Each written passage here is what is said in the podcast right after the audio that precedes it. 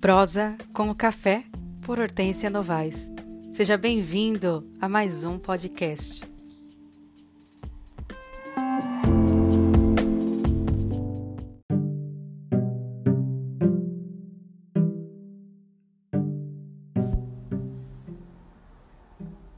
O podcast de hoje é a leitura de uma poesia que se chama Roseiral de Dolores.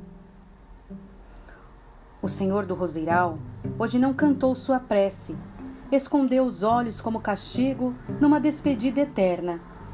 Hoje o Senhor do Roseiral não alimentou os passarinhos, não saudou as criancinhas. Ele chorou dolorosamente.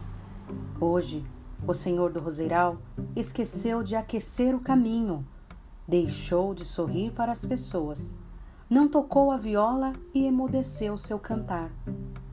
Hoje o roseiral está cinza, rasto fúnebre sem piedade, somente ferida e banho frio.